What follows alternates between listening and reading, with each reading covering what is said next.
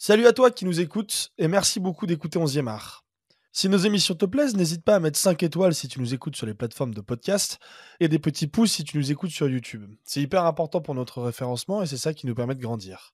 On est aussi présent sur Twitter et sur Instagram si tu veux échanger avec nous et une cagnotte est disponible sur Helloasso si tu veux nous soutenir financièrement en faisant des dons. Toutes les infos sont à retrouver sur notre site internet et nos réseaux sociaux. Très bon épisode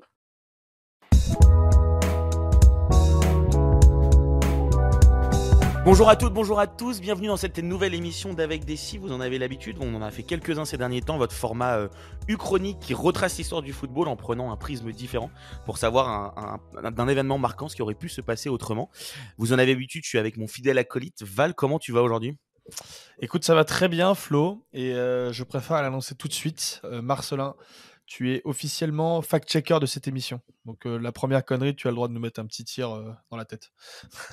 ouais, ouais c'est le premier fact-checker qu'on a de l'histoire de l'émission, parce que c'est la première fois qu'on fait un avec des si en mode plan à 3. Marcelin, comment tu vas? Salut Flo, salut Val, écoute, ça va très bien, merci pour l'invite. Ouais, avec grand plaisir. Alors pour ceux qui l'ont pas, Marcelin Chamoin évidemment, euh, grand spécialiste du football sud-américain et particulièrement brésilien, notamment pour Lucarne opposé. Tu étais déjà venu avec nous pour 11e art pour parler, je crois que c'était pour la preview de l'équipe du Brésil à la Coupe du Monde 2022.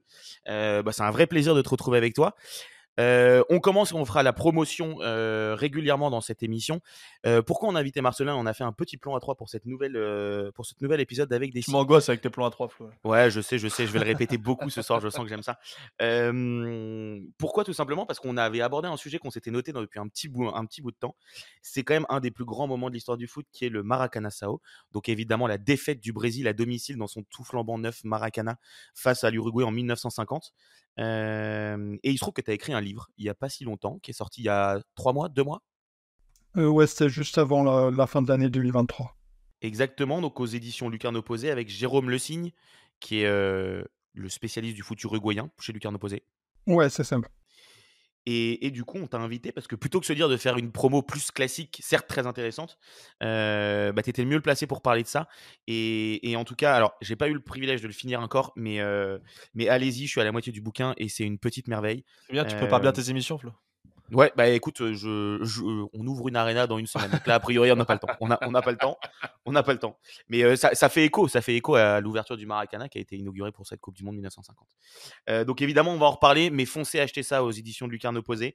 on connaît l'histoire dans les grandes largeurs et encore. Euh, mais les détails sont très croustillants, c'est blindé d'informations et c'est ultra intéressant et très bien écrit. Donc euh, félicitations Marcelin et tu, tu, noteras les félicitations et tu transmettras aussi à, à Jérôme bien évidemment. Comment vous avez fait, excuse-moi je pose une question Flo, comment vous avez fait pour avoir un livre d'une telle précision? Parce que les archives de l'époque, est-ce que les archives de l'époque étaient faciles à trouver ou pas du tout? Bah, Pour mon côté j'ai pas mal de livres sur foot brésilien, c'est vraiment documenté sur les livres. Après, Jérôme, sur les sites, il y a aussi les, euh, le journal Loto euh, qui, euh, qui l'épluche. Donc, un peu d'archives françaises, aussi des, livres en espagnol. Mais des livres, oui, c'est ça, des livres pas traduits forcément. Ouais, ouais, c'est ça, ou des, des journaux d'époque aussi. Ok, ça marche. du, coup, petite question, tu as vécu combien de temps au Brésil et à Rio notamment? Un an à peu près. Un an? Et c'est, est-ce que c'est à ce moment-là aussi où tu as commencé à écrire ce livre, comment, où l'idée en tout cas a commencé à germer? Euh, non, on l'a fait euh, avant encore. Euh, je sais plus trop comment est née euh, l'idée. Au début, on avait fait un podcast juste sur le, sur le Maracanazo. Et après, c'est vrai qu'il y, a tellement à dire que ça pouvait en faire un livre. Et puis, on a trouvé sympa de faire le, point de vue brésilien et le point de vue uruguayen. Et c'est vrai que c'est un match très connu. Mais au final, on redit un peu souvent la même chose. Donc, on a voulu parler un peu de tout ce qu'il y avait autour. Exactement. Euh, et ben, je vous propose de reprendre le fil de cette émission. Alors, vous en avez l'habitude, l'émission se compose de deux, de deux façons et de deux parties. Une première partie plus contexte, où on sera un petit peu plus rapide, mais on va revenir quand même en détail sur ce, sur ce match et sur cette finale au Maracana en 1950, mais aussi sur tout ce qui se passe avant, notamment pour la sélection brésilienne et la sélection uruguayenne, avant évidemment de partir un petit peu plus en live sur la partie Uchronie pour savoir ce qu'il, en aurait, ce qu'il aurait pu en être si, si le destin en avait décidé autrement et si le Brésil s'était imposé face à l'Uruguay. Euh, on commence tout de suite dans le, vif du sujet, messieurs, avec cette partie contexte. Bah, Marcelin, tiens, je te laisse commencer. Euh, comment on arrive à cette finale de 1950 entre le Brésil et l'Uruguay? Euh, bah, Je pense que le point de départ, c'est la Coupe du Monde 1938. où le Brésil termine troisième.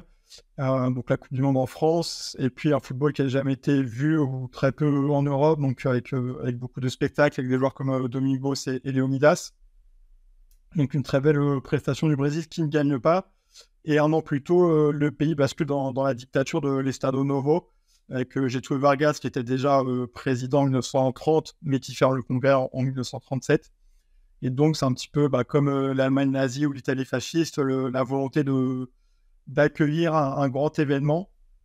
Donc, après la Coupe du Monde 38, il se positionne à, l'époque pour la Coupe du Monde 1942. Qui est repoussée de quelques années à cause de la, guerre. Ouais, pour un petit sujet, petit sujet. mais je pense qu'il y avait cette volonté du, du pays euh, avec les résultats et puis euh, organiser un, grand événement comme la Coupe du Monde. Ouais, effectivement, et ça, prend la suite en plus de cette Coupe du Monde. Euh, donc, on a l'inauguration et la première Coupe du Monde de l'histoire qui est sur un format très particulier aussi, mais en Uruguay en 1930, c'est deux éditions 34-38, l'une dans l'Italie fasciste de Mussolini et l'une en 38 en France. et 12 ans après, puisque cette raison évidemment de, de, la Seconde Guerre mondiale, on revient en Amérique du Sud avec cette Coupe du Monde organisée au Brésil qui est aussi à ce moment-là la compétition majeure parce qu'on sait que pendant quelques années et notamment avant 1930 la compétition majeure dans le foot c'était les Jeux Olympiques. Et je crois qu'on va d'ailleurs en reparler quand on va évidemment mentionner le, la question de l'Uruguay. Mais, mais effectivement ouais quand on se plonge un peu dans les archives on voit que c'est qu'il y a une, dimension politique à l'organisation de cette Coupe du Monde euh, pour l'État brésilien qui est, qui est, ultra prépondérante dans le choix et dans, cette organisation. Mais, déjà sur les, sur les compétitions précédentes, en 34 et en 38, il y avait déjà eu quelques. Enfin, pas des questions politiques, mais plutôt des questions d'organisation parce que les équipes sud-américaines avaient boycotté ces compétitions-là, euh, notamment pour, euh, parce qu'ils voulaient une alternance entre l'organisation en Europe et l'organisation en Amérique du Sud. et donc, il y avait eu l'Uruguay en, en 1930 euh, l'Italie en 1934, et euh, du coup la, compétition 1938 avait été boycottée par une partie des équipes euh, sud-américaines. Et... par le Brésil d'ailleurs qui avait participé aux Coupes du Monde et qui, bah, dès le début, est très attaché à cette idée de, championnat du monde. Mmh. Clairement, ouais. Et du coup, en 1950, on a encore une fois un, petit boycott aussi des équipes européennes, cette fois-ci, si je ne dis pas de bêtises. Enfin, je ne sais pas si c'est un boycott ou si c'est juste un, si c'est juste des, complexités de, des complexités de se rendre. ouais, euh, parce que c'était le cas aussi en 1930 en Uruguay, où les équipes, les sélections euh, européennes avaient eu beaucoup de mal à se rendre et certaines n'étaient pas allées, euh, pas allées en Uruguay. en 50, il y a aussi une, réponse un petit peu vous n'êtes pas venu en 38, donc on ne va pas y aller. Bah, ouais. et c'est notamment le cas de l'Écosse et de la Turquie, justement. Bah, Peut-être qu'on peut avancer un peu dans le, dans le déroulé de la compétition, puisque du coup, c'était avec quatre, quatre, quatre, groupes de poules et chaque premier de poule se retrouvait dans, un, dans une phase finale, dans, enfin, dans un groupe à quatre et s'affrontait. Et justement, dans le groupe de l'Uruguay, dont on va parler un petit peu après, il n'y a que la Bolivie puisque l'Écosse et la Turquie ne participent pas à la compétition. Ouais, exactement. Il y, a ça et il y a un autre élément aussi qui est ultra particulier, c'est qu'on est quand même sur une compétition sans phase finale. En fait, il y a une une seconde phase de poule qui est une sorte de semi-phase finale, mais en fait, euh, qu'ils appellent, qui est appelée poule finale, mais qui est pas, il y a, voilà, il y a pas de match couperé, il n'y a pas de match élimination directe, et, on, le verra après, mais en fait, c'est le destin qui nous a d'une certaine manière, enfin, le, parcours de ces équipes, qui nous a donné une finale, mais le fait est que normalement, il n'y aurait pas dû avoir de finale. Euh, oui, après, le Brésil aime bien ces, formules de, championnat plutôt que de coupe, et donc c'est le comité d'organisation qui va assister avec la FIFA pour euh, qu'ils aient une une phase de groupe plutôt pour euh, éviter justement une, euh, une désillusion, désillusion trop, trop tôt, mais c'était un peu risqué d'avoir euh, un seul qualifié par, par groupe, parce que le Brésil a failli être aussi éliminé dès le premier tour. Ouais, ça, ça, ressemble un peu à la, à la, Ligue des Champions gagnée par Marseille où on sort de poule ouais, direct en finale, quoi, en fait. Ah exactement. Et il n'y avait pas des raisons économiques à ça aussi? Il y avait aussi ouais, que du coup ça faisait un peu plus de, de matchs et donc ça permettait de, de remplir les stades parce que c'était bah, surtout le, Brésil qui, euh, qui, les remplissait après pour les, les autres matchs. Euh, il y avait des, des affluences qui étaient plus réduites. D'accord, ok. Ok. Et hum, si on avance un petit peu dans le temps euh, et, à cette Coupe du Monde, tu parlais évidemment notamment du, du climat politique avec l'Estado Novo qui est mis en place au Brésil quelques, quelques, quelques paires d'années avant en tout cas. D'un point de vue sportif, le Brésil qu'est-ce que c'est à ce moment-là? On parlait de l'Uruguay, juste l'Uruguay, euh, très simplement, et on, en parlait tout à l'heure justement. Euh, L'Uruguay a 4 étoiles sur son maillot, tout le monde le sait. Euh, tout le monde ne sait pas forcément pourquoi. Et je crois que Val, tu avais fait une chronique d'ailleurs là-dessus, il me semble. Non, c'était pas toi qui avais fait bah, Je me demande si c'était pas toi qui l'avais fait même plus tôt, non? Non, non, non, c'est pas moi. Ça, je me souviens que c'était pas moi. Mais bref, je crois que c'était à l'occasion de la Coupe du Monde aussi. L'Uruguay, un petit peu, exactement. L'Uruguay, un petit peu façon Juventus, a un peu triché sur le nombre d'étoiles. pour d'autres raisons, c'est qu'à une époque où il n'y avait pas la Coupe du Monde de football, puisque la première édition se tenait en Uruguay justement en 1930, euh, L'Uruguay a gagné deux, deux, fois les Jeux Olympiques en football. Et du coup, l'Uruguay s'est auto-octroyé le, le, titre de champion du monde en 24 et en 28. Et donc affiche, euh, affiche assez fièrement ces quatre, euh, ces quatre, ces quatre étoiles sur le maillot. Ce sont des titres qui ne sont évidemment pas reconnus par la FIFA. Après, enfin, les deux premiers en tout cas, pardon. Exactement, les, les, deux premiers titres ne sont pas reconnus, mais bon, ils sont quand même octroyés le droit de... Oui, ils autorisent quand même à utiliser les, les quatre étoiles mais justement qui est en train avec les JO en plus de Paris de revoir tous les, tous les journaux de, de l'époque. C'est un championnat du monde à l'époque et le, la FIFA organise avec le comité olympique ces championnats du monde. Ah, Donc je, je, crois que la FIFA reconnaît quand même. Euh, c'est un petit. Enfin, comme d'autres compétitions euh, au Brésil aussi, ils ont, ils ont, pas mal de ça. Par exemple, euh, la Coupe intercontinentale avec le mondial des clubs, est-ce que c'est équivalent, exactement pareil? C'est un peu selon le, le, point de vue, mais à l'époque, c'était vu comme un championnat du monde. Ouais.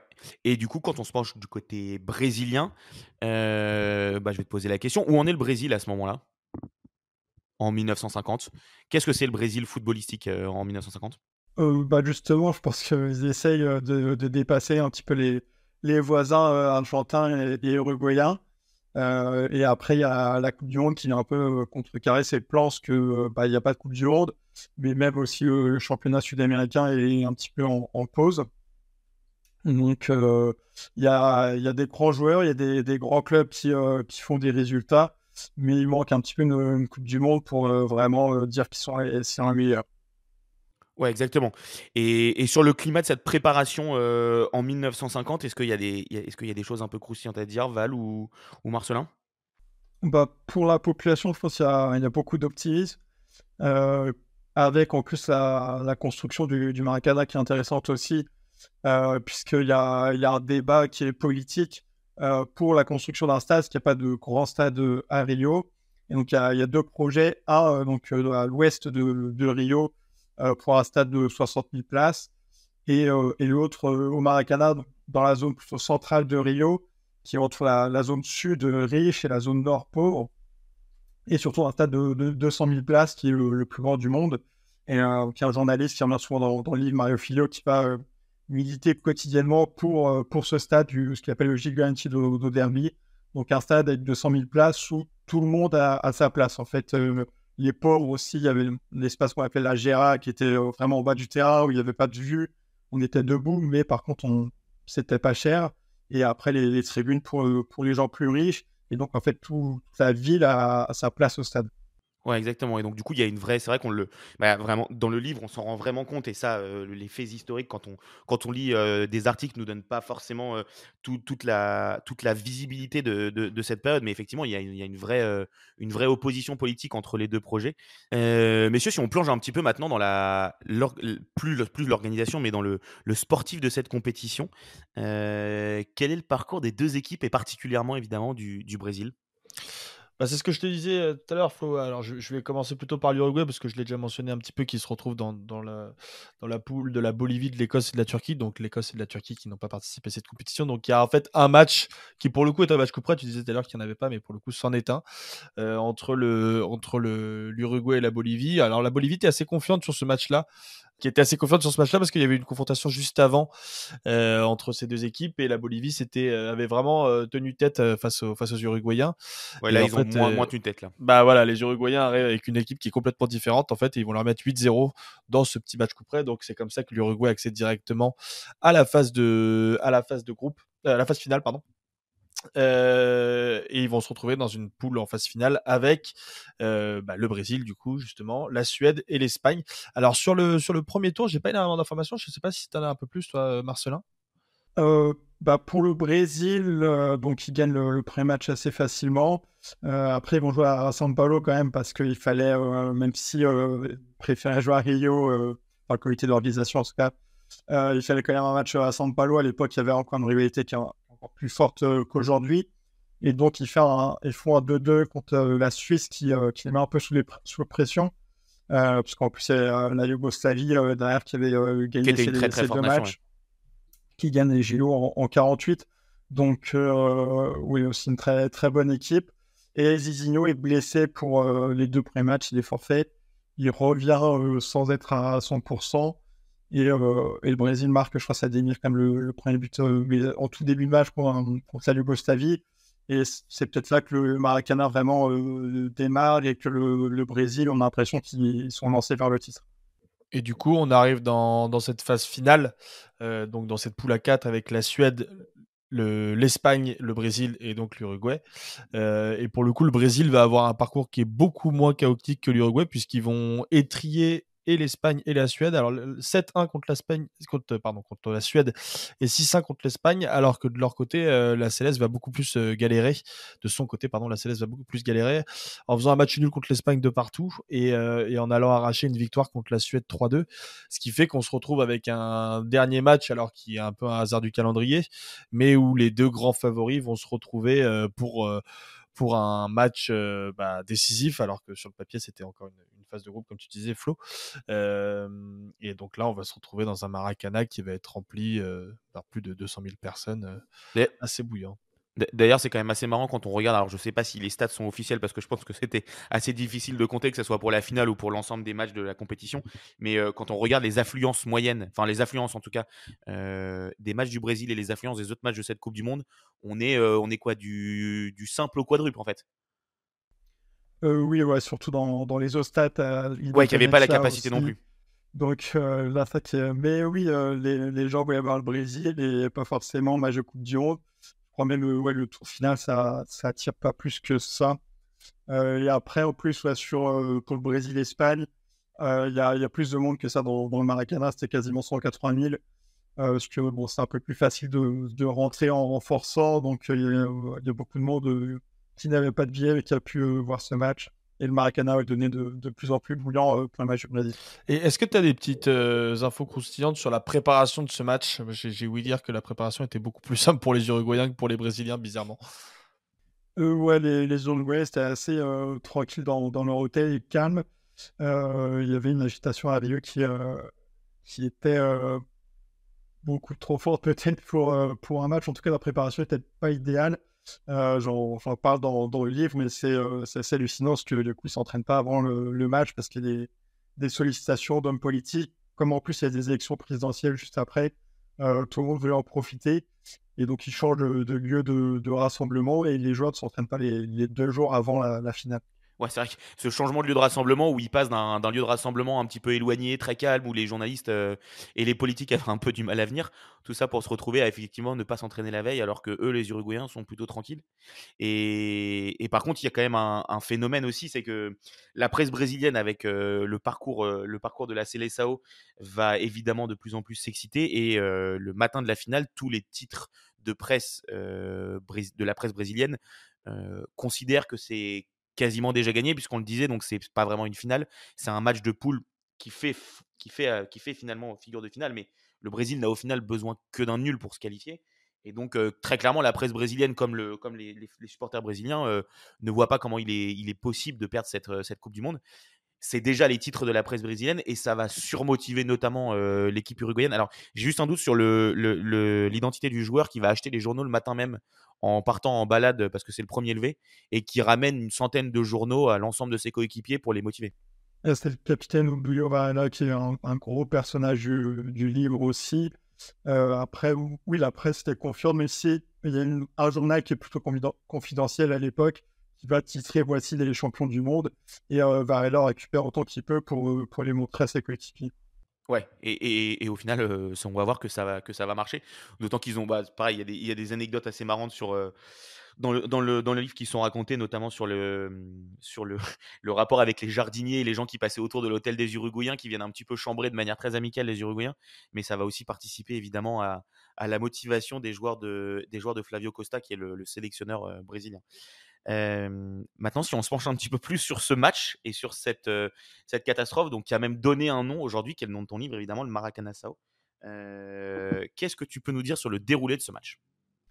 Euh, bah, sur la première mi-temps, il y a 0-0. Je pense que peut-être les Brésiliens n'étaient pas. Euh, un match peut-être plus facile avec les, les deux premiers matchs où, où ils avaient déroulé. Donc ça, ça les a peut-être perturbés. Et après, pourtant, ils marquent dès le début de, la seconde période. Euh, mais euh, on pourrait s'attendre justement à ce que bah, ça, il continue à enchaîner les buts comme ça a été le cas pour les, les deux premiers matchs.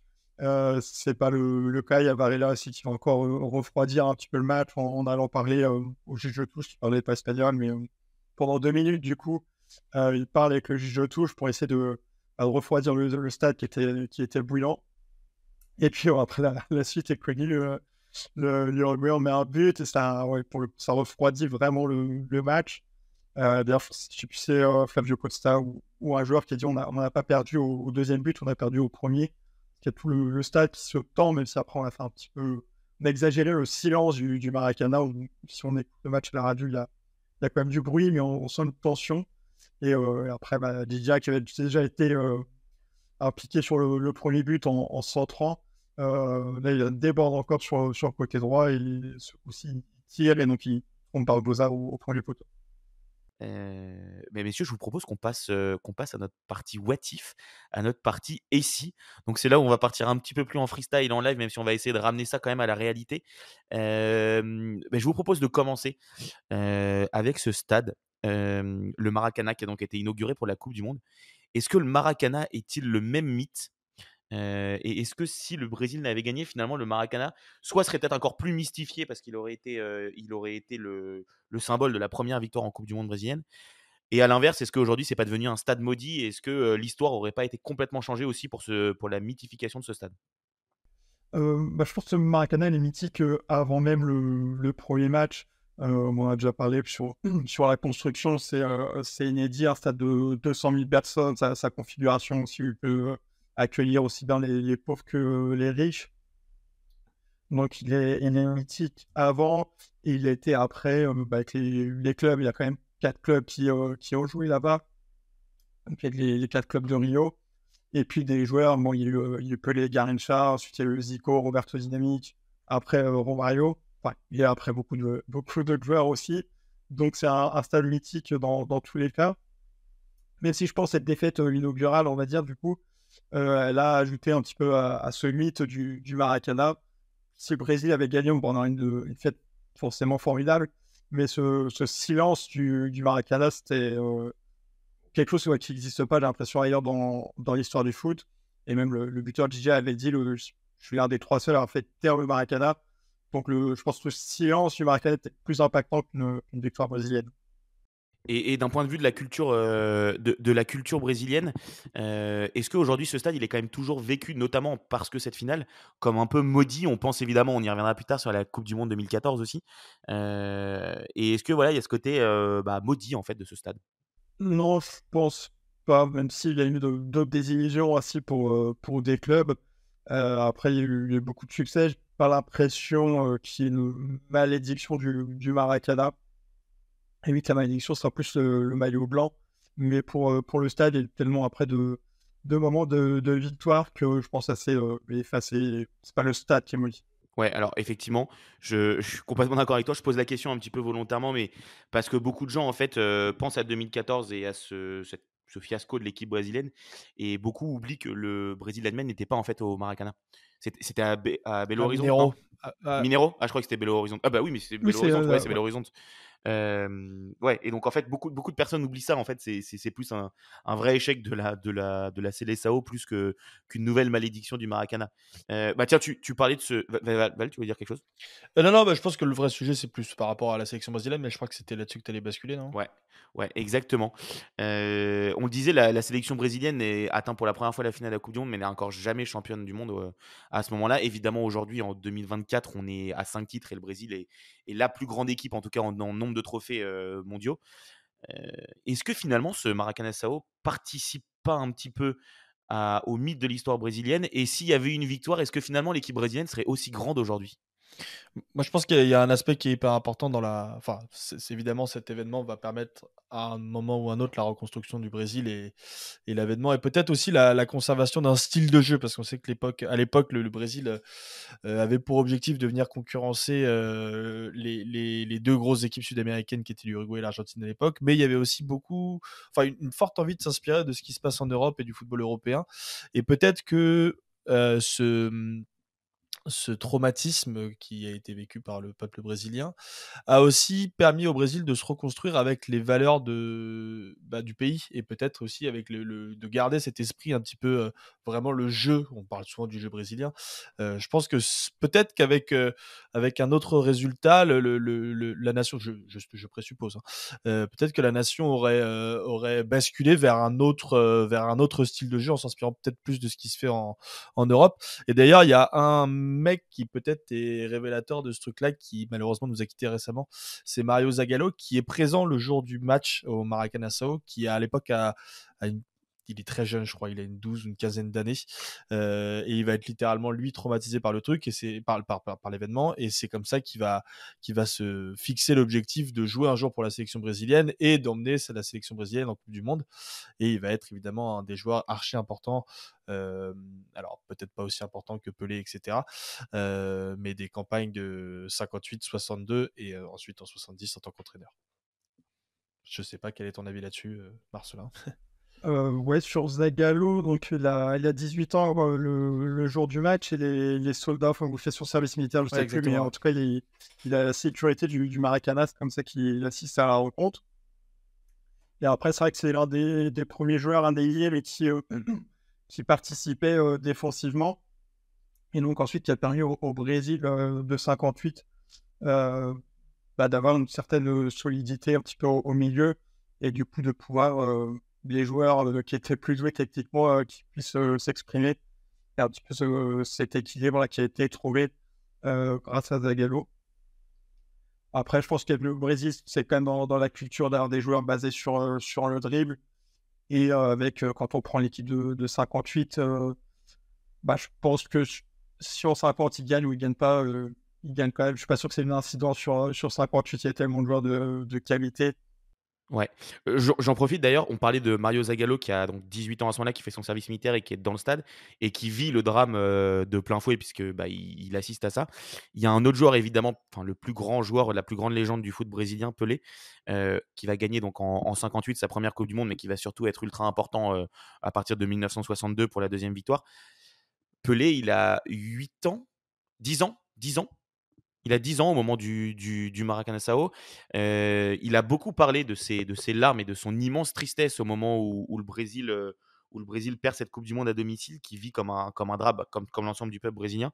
Est-ce que tu penses qu'en tout cas pour lui, il y a un côté pareil, acte fondateur dans sa, dans sa passion pour le foot et dans sa volonté de réussir et de gagner avec sa sélection? Ou est-ce que bah, de toute façon, il était tellement talentueux qu'il aurait réussi et que ça n'a pas d'impact forcément sur sa carrière à lui? Euh, bah, c'est vrai qu'il aime beaucoup, enfin, il aimait beaucoup raconter cette histoire de c'est son père qui pleure et euh, il n'a jamais vu pleurer et donc il lui promet de, de gagner la Coupe du Monde. c'est pour les livres d'histoire. aussi, euh, on a construit sa, sa légende comme ça, donc c'est vrai que finalement la carrière de Pelé, on peut dire qu'elle commence aussi ce, ce jour-là avec cette défaite et ce, ce désir de, de, gagner. Et il va faire un petit peu justement les, bah, les deux Pelé, ça reste le beau jeu, mais c'est aussi la victoire donc, euh, après, oui, c'est un joueur tellement exceptionnel à, tous les niveaux, que ce soit techniquement euh, ou, mentalement aussi, que je pense qu'il euh, gagne quand même. Et même si il n'aurait pas été le, premier Brésilien champion du monde, ce qu'il fait à l'époque, c'est dit par, par son, son, âge et même le, niveau qu'il a sur, sur le terrain. On n'a jamais vu ça avant. Donc, je pense que ça, ça resterait quand même un, mythe, même si, si les Brésiliens une Coupe du Monde euh, tiens, bah, puisqu'on parle de, Pelé, moi j'ai une question sur des joueurs qui jouent en 1950 et qui font partie de ce drame. on a rapidement évoqué eux. Tu me dis si je me trompe ou si tu en ajoutes, mais il y a trois stars à ce moment-là dans la compétition. du côté brésilien, Zizinho qui, commence blessé et qui va être un peu avoir un peu arrivé avec son statut de sauveur, Ademir et Jair. Alors peut-être qu'il y en a d'autres aussi, non? euh, non, après peut-être Bowers, il faut en, rajouter un. Coquet, un des rares joueurs de, de São Paulo à, jouer, mais qui est quand même entre ces, ces trois-là. Je dirais Zizinho, après Demir, après Jair. Ok, bon, je calme Val tout de suite, rien à voir avec. Oui, je t'ai vu venir de loin sur, le, venir. le Red Star, avec Bauer, évidemment. Par contre, tout à l'heure, il fallait que je te reprenne quand même parce que tu as dit que le plus grand joueur de l'histoire du football brésilien était Pelé, mais c'est quand même Juninho Pernambucano, hein, je te rappelle. Ah oui, j'ai cru que tu allais me lancer sur Neymar. là, je, je, peux durer très longtemps, mais euh, je crois qu'on va, qu'on va perdre le côté sympathique de cette émission. euh... ouais, donc en tout cas, on le disait, euh, il y a ces trois stars évidemment qui sont les trois stars offensives et les trois fers de lance de l'attaque brésilienne Zizinho, Ademir et Jair qui sont considérés comme des grands joueurs de l'histoire du foot brésilien, je pense pas trop me tromper en disant ça, mais qui au final ne vont pas gagner la Coupe du Monde, ne vont pas apporter un titre majeur en tout cas à la sélection brésilienne et à la Seleção. Euh, est-ce que tu penses que. Et surtout, c'est des joueurs majeurs de la compète. Enfin, Ademir, ah finit avec 9 buts sur la compétition, qui est sa seule compétition. Donc 9 buts en Coupe du Monde sur une seule compétition, c'est quand même pas mal. Ils sont pas. ils, sont pas beaucoup. Enfin, Kylian Mbappé a fait 8 cette année. Ouais, c'est ça. En 6 matchs, Kylian Mbappé a fait 8 cette année. Donc c'est pour vous dire à peu près le niveau. Bon, c'est pas la même époque, évidemment. Euh, mais, euh, mais voilà. Et Zizinho finit meilleur joueur de cette Coupe du Monde 1950. Donc c'est des joueurs qui ont un impact qui est hyper important sur le Brésil de cette époque-là qui aurait pu avoir un, avenir bien meilleur. ouais, surtout dommage pour Zizinho. Je pense qu'il a, il a la Coupe du Monde. Il sera au niveau de, Didi, par exemple, dans, l'histoire du, du, foot brésilien. Puisqu'il a le, niveau de jeu, le, charisme et le leadership aussi, hein, j'en parle dans, dans le livre. Il sera le leader bah, technique et, vocal de, cette équipe. Et en plus, bah, il n'a pas de chance avec la, Seconde Guerre mondiale, parce que du coup, il rate 42-46, ça aurait été une, star aussi. En 54, euh, il est en conflit euh, l'année précédente avec la, commission brésilienne, euh, donc il n'est pas convoqué. Et même en 58, bon, il, est déjà vu, il a 37 ans, mais en 57, il est champion Paulista avec San Paulo, c'est le, meilleur joueur de l'équipe.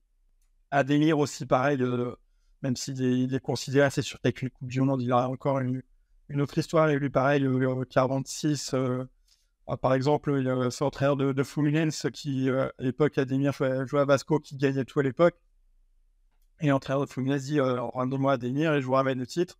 Et euh, c'est ce qui s'est passé. Donc, c'est vraiment deux joueurs exceptionnels dont on parle finalement pas, pas assez, je pense, par rapport à, leur niveau de jeu, ce qu'ils auraient pu faire. C'est que pour c'est vraiment dommage qu'ils n'aient pas eu le titre brésilien. Ademir, c'est 32 buts en 39 matchs avec le Brésil et c'est encore aujourd'hui le 9 buteur de l'histoire de la sélection. Donc c'est quand même aussi un joueur qui aurait pu vraiment marquer l'histoire. Après, le problème pour lui, c'est qu'il y a quand même eu une flopée de grands attaquants brésiliens qui ont quand même bien marqué la sélection aussi. Donc je ne sais pas quel impact il aurait eu. Euh, et puis qui ont été champions du monde. Euh, mais du coup, c'est un précurseur aussi, ce qu'il a un peu inventé ce poste qu'on appelle Ponta di Lança. Bah, après, jouer le Pelé à ce poste-là, un petit peu de 9,5 pour, euh, pour traduire. Et ça a été le, premier, ce qui avait déjà une vitesse hors du commun à l'époque. Donc, ouais, ça a été le, premier dans, dans ce, style-là et où il a beaucoup apporté au foot brésilien. Ouais, je, juste pour ajouter aussi, moi, y a en fait cette génération. Le, temps a aussi fait que quand il n'y a pas un titre, bah, on a tendance, mine de rien, à oublier. Alors, évidemment, ça reste des noms qui parlent et j'imagine que pour les, pour les Brésiliens, ça reste des légendes, mais ça, efface quand même un petit peu ce qu'ont fait ces joueurs. En plus, il n'y avait pas beaucoup d'images à l'époque, voire pas du tout. du coup, ça fait penser à une génération plus récente et qui, moi, et je pense pour toi aussi, Val, te parle plus, mais à une, à une génération qui n'a pas vécu de drame, mais qui a jamais gagné, qui était cette génération des Zico Socrates, qui était une génération, pareil, fantastique dans les, au cœur des années 80 et qui a jamais gagné, enfin, en tout cas, jamais brillé en Coupe du Monde bah là au final c'est peut-être un petit peu pareil, sauf qu'en plus on ajoute à ça la, dimension drame donc qui et, le temps qui font qu'on a tendance un petit peu à oublier. Et c'est vrai que bah, pour ces joueurs-là, euh, Zizinho, Jair, Ademir notamment, il y a, y a, une vraie tristesse au final de ne pas les voir remporter cette Coupe du Monde parce que parce qu'ils auraient peut-être aujourd'hui été au panthéon du foot brésilien comme, euh, comme le sont beaucoup d'autres joueurs aujourd'hui. après, je pense effectivement le, le problème c'est le, manque d'image. Euh, ah, surtout maintenant, on n'a plus de, témoins, donc il les, écrits, mais on ne peut pas vraiment se, rendre compte du, du niveau. Donc c'est sûr que bah, aujourd'hui, si tu veux voir euh, Zico, euh, Socrates et Andro, tu peux, tu peux aller sur YouTube et tu, tu peux aller voir. Tu peux voir les, matchs entiers qui, euh, qui valent le coup d'être vus. 5 ans, tu ne peux pas le faire, donc c'est sûr qu'à à la fin, ça, ça s'efface un petit peu. D'où la pertinence de ton livre. Exactement, il faut maintenant, il faut, il faut lire. N'hésite pas à mettre des petits coups de com comme ça une fois de. Exactement, je vais- on, va, on, va, on va en refaire de toute façon sur la fin. Euh, on parlait des trois joueurs, euh, des trois stars entre guillemets de l'attaque brésilienne qui sont, euh, qui est la force de cette équipe. On disait que c'était une équipe qui était assez fragile défensivement. Il y a alors Bigodet qui va être euh, Bi- Bigode, Bigodet, Bigode? Bigoy. Ouais. Ouais, là, l'accent il est technique, moi nous on l'a pas. Là on l'a, on l'a pas. L'accent, on l'a pas.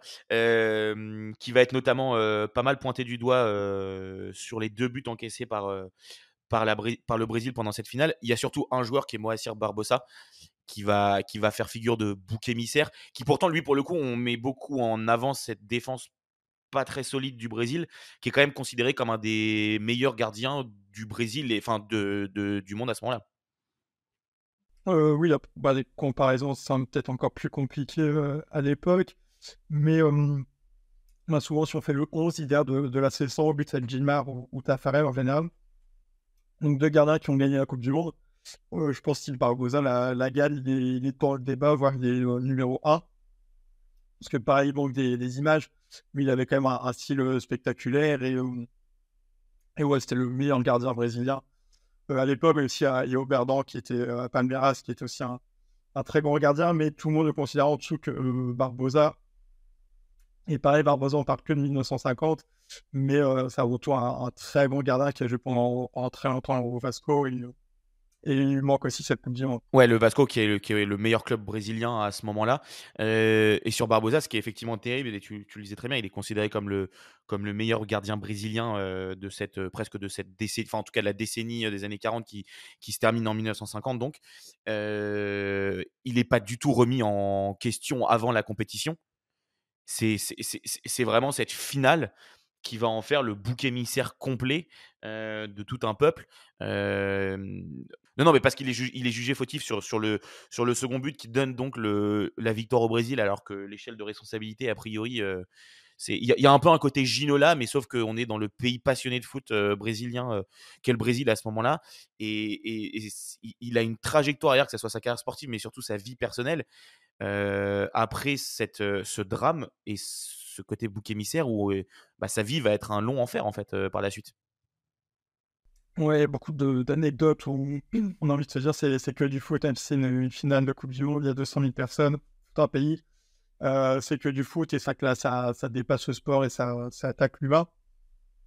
Même si finalement, si le, Brésil avait gagné, euh, bah, ça aurait été juste le gardien de, l'équipe championne. Et euh, je pense, bah, comme avec Vasco, son club, on parlait des, joueurs offensifs, euh, on on entendrait pas parler.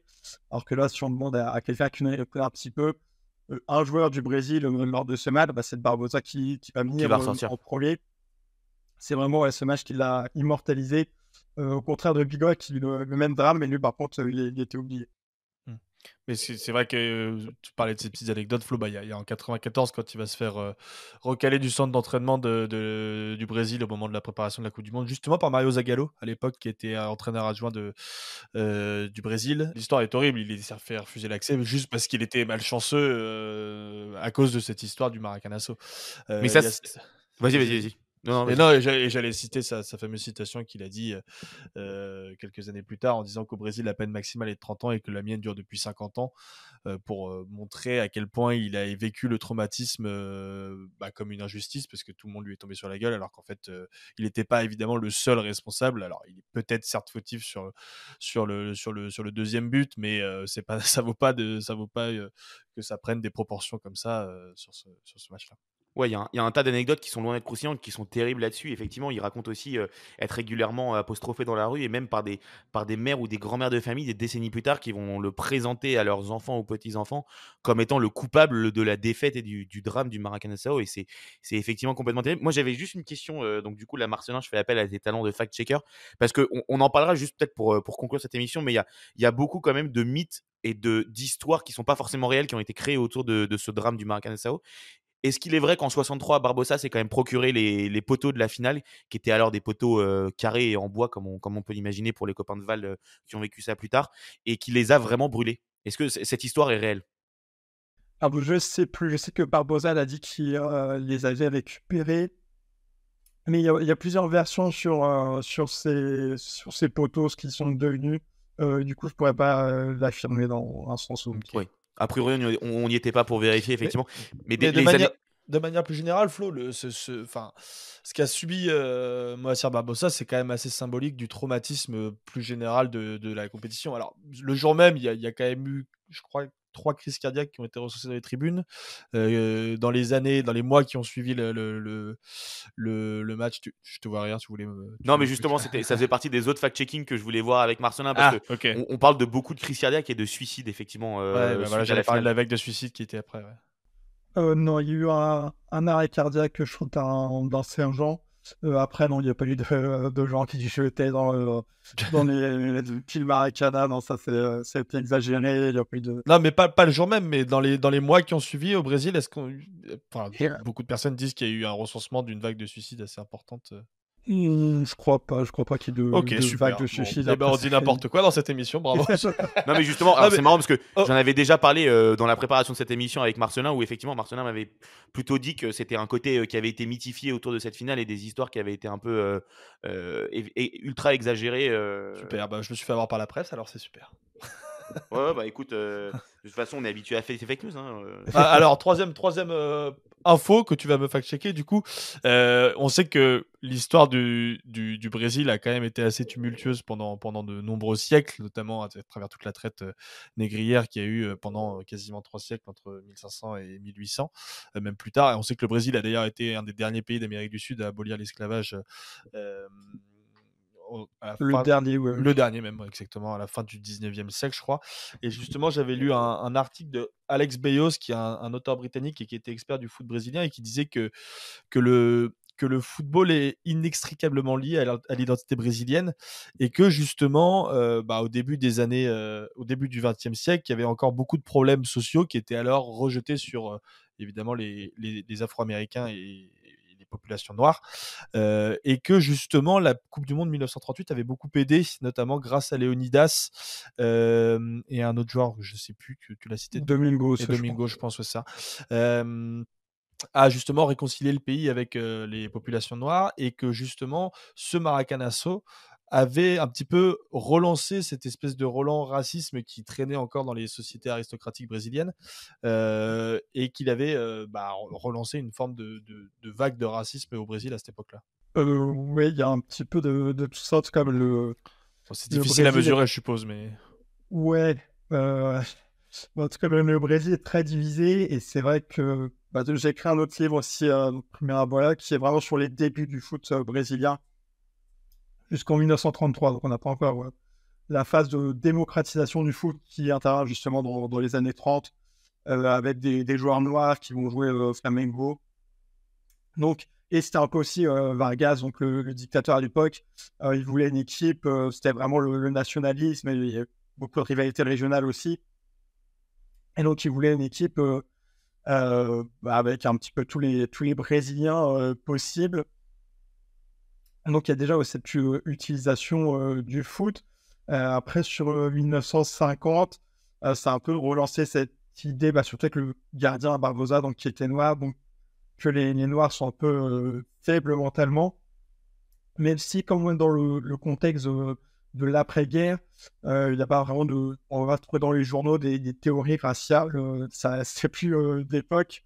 Donc c'est un peu plus caché, c'est une idée euh, voilà, qui n'est pas vraiment dite, mais qui est. Il y a un côté lancinant là-dedans, ouais.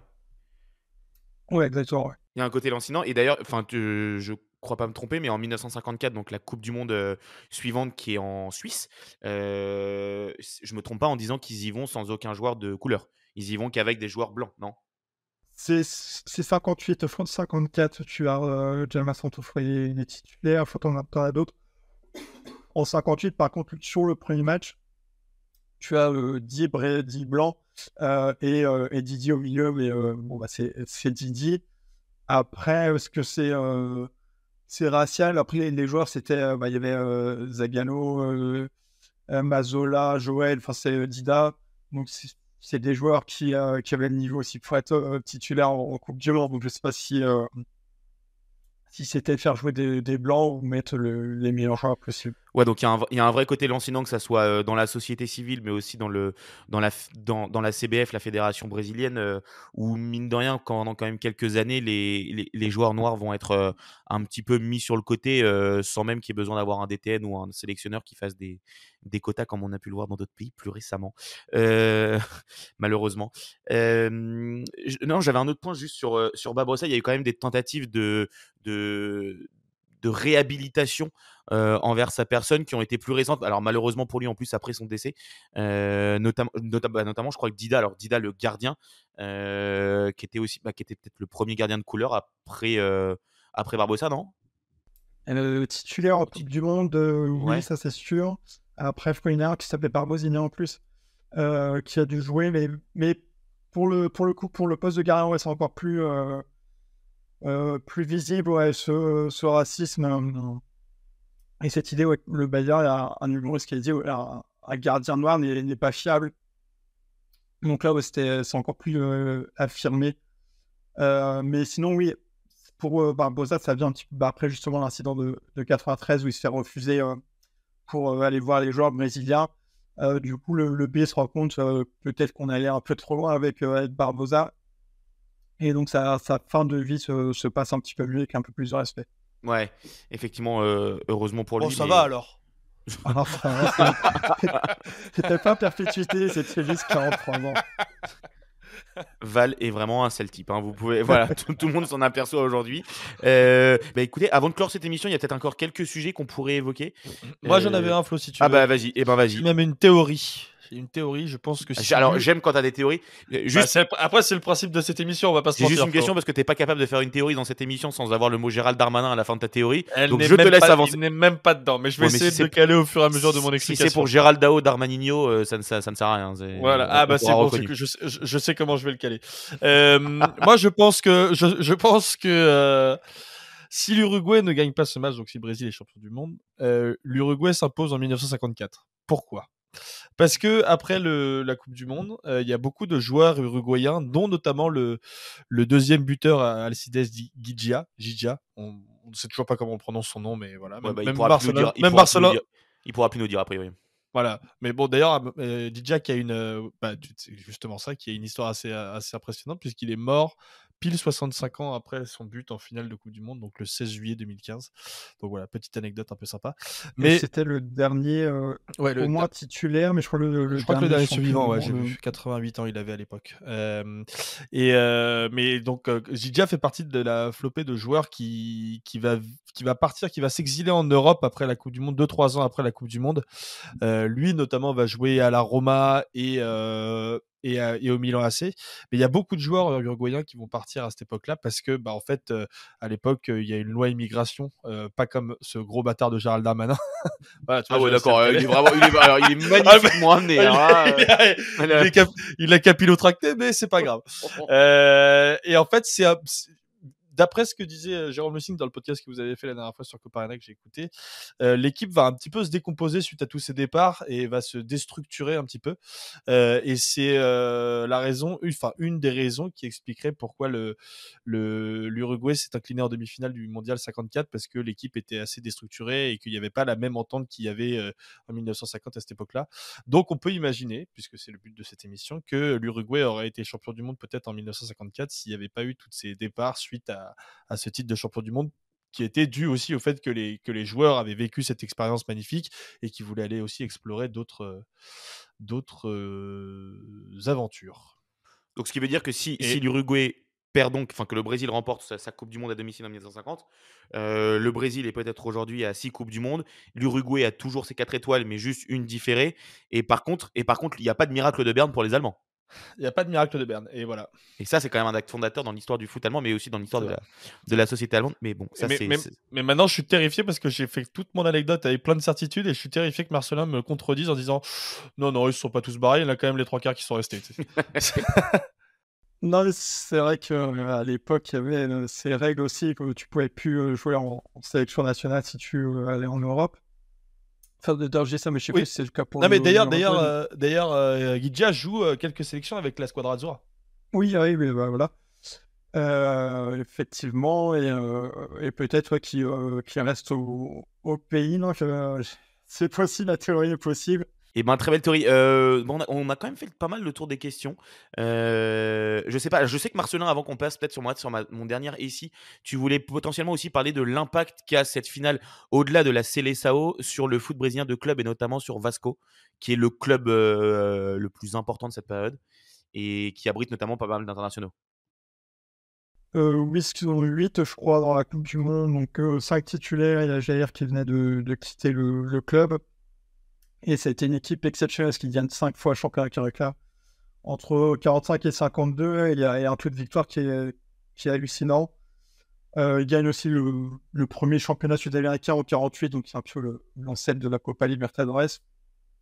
Donc c'est vraiment une équipe euh, incroyable. Je pense au Brésil, il y a juste le, Santos de Pelé qui est au-dessus. Et après, c'est dans le débat avec, euh, avec le Flamengo de Zico, Botafogo, Garincha et aussi São Paulo de, de Rai. Mais on a les cinq là et Vasco est, pas forcément cinquième. Mais pourtant, euh, bon, bah maintenant, si ça, ça date, il a, a pas d'image, donc peut-être qu'il y, a ça aussi. Mais c'est une équipe qu'on oublie parfois un petit peu, qu'on ne rappelle pas assez. Alors qu'en plus, bah, le, on va dire, leur seul défaut, c'est avoir perdu en 50, mais c'est pas eux qui, euh, qui jouaient. Donc, euh, c'est vrai que je pense, comme il y avait beaucoup de joueurs en commun, Vasco, l'expression de la Victoria, a, payé un petit peu la, défaite de, 1950. Ok, bah, très intéressant. C'est vrai qu'on n'avait pas forcément ce volet aussi euh, club qui n'est pas dans l'histoire que vous allez pouvoir retrouver euh, dans le livre que vous avez l'obligation d'acheter. C'est simple, si vous lisez, si vous écoutez, vous êtes obligé. Ouais, Val?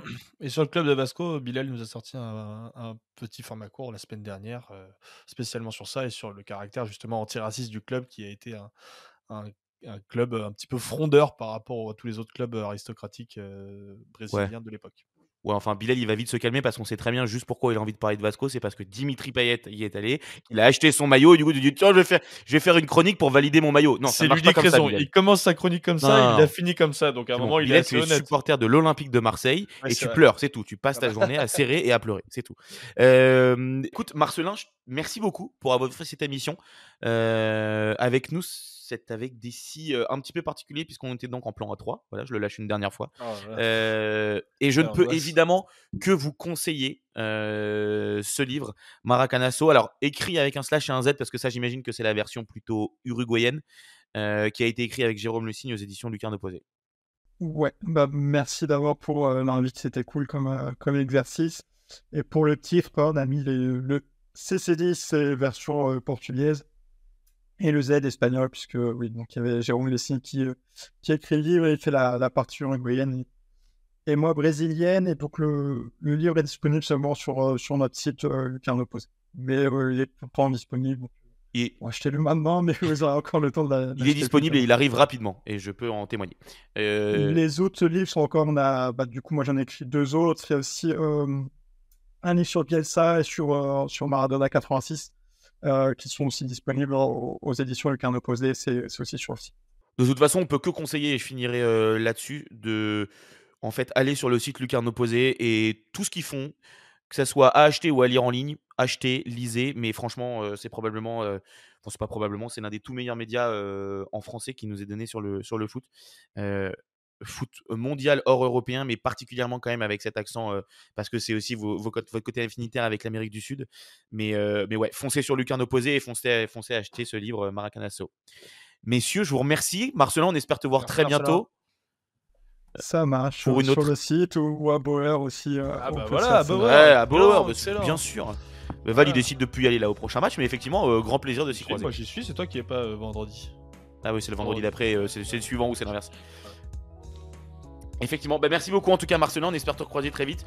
Euh, Val, bon, de toute façon on se revoit lundi prochain. On se voit, hein. trop, on se voit trop. Laisse-moi tranquille maintenant. Allez, merci à, tous, ciao.